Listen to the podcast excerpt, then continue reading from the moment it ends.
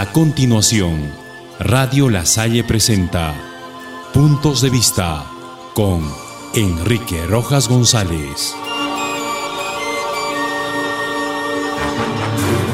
¿Qué tal amigos? Nuestro país se encuentra ahogado en un mar de corrupción que todos nosotros no calculábamos la dimensión que había adquirido. Desde que se destapó la corrupción de la época fujimontesinista, millones de peruanos quedamos anonadados por la forma como Vladimiro Montesinos entregaba dineros del Estado a políticos que nunca supieron escatimar la gravedad de los hechos. Muchos, desde aquella vez, asumimos la idea de que todo lo que ocurría en nuestro país con el gobierno más corrupto de nuestra historia era algo que recién se destapaba para la ciudadanía, cuando en realidad aquello que pasó solamente era la punta del iceberg que flota en los mares.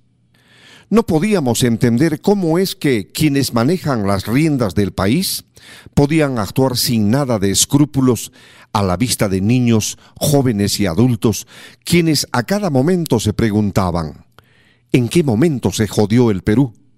Tal como Zabalita, personaje de la obra Conversación en la Catedral de Mario Vargas Llosa, preguntaba a su interlocutor, a lo cual no hayan respuesta.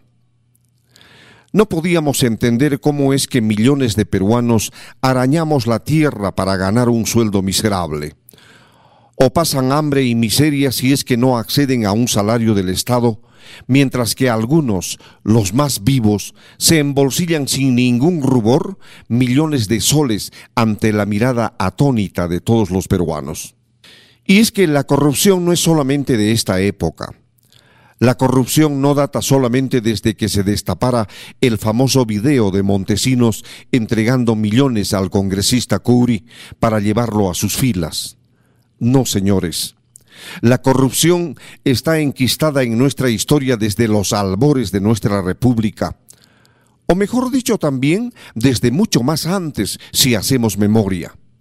Al respecto, un libro interesante titulado La historia de la corrupción en el Perú, cuyo autor es Alfonso Quirós, cuyo volumen sugiero leerlo para comprender mejor nuestra historia, nos narra cómo es que desde la época republicana instaurada en 1821 fueron presas de la corrupción personajes de la talla de Bolívar, San Martín, Ramón Castilla, entre muchos otros que no vacilaron en ningún momento para embolsillarse dinero ajeno.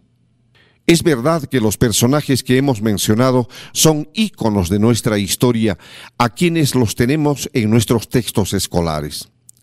Pero, a decir verdad, ellos encontraron en las arcas del Estado el filón de oro para enriquecerse ilícitamente.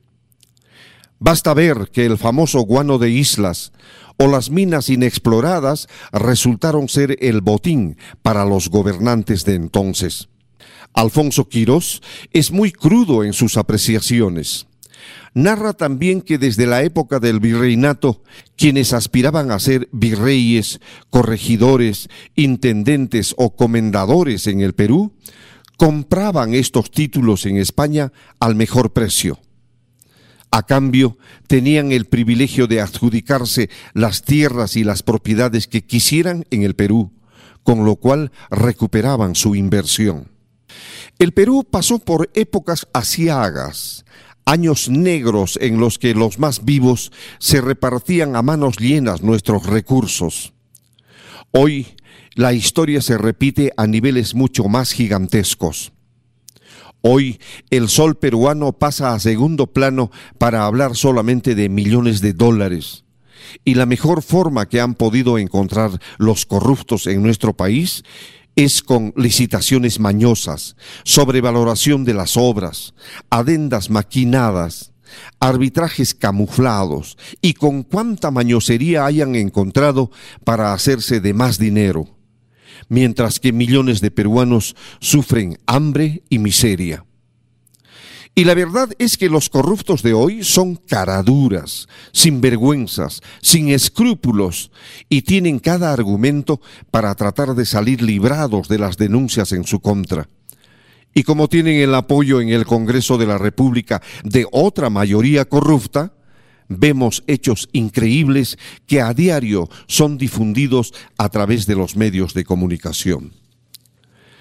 En suma, si creía usted que con el destape de la corrupción con Fujimori y Montesinos el país comenzaba una etapa oscura de despilfarro de nuestras arcas, debe usted saber que la corrupción data desde hace casi 200 años de vida republicana y desde mucho más antes en la etapa virreinal.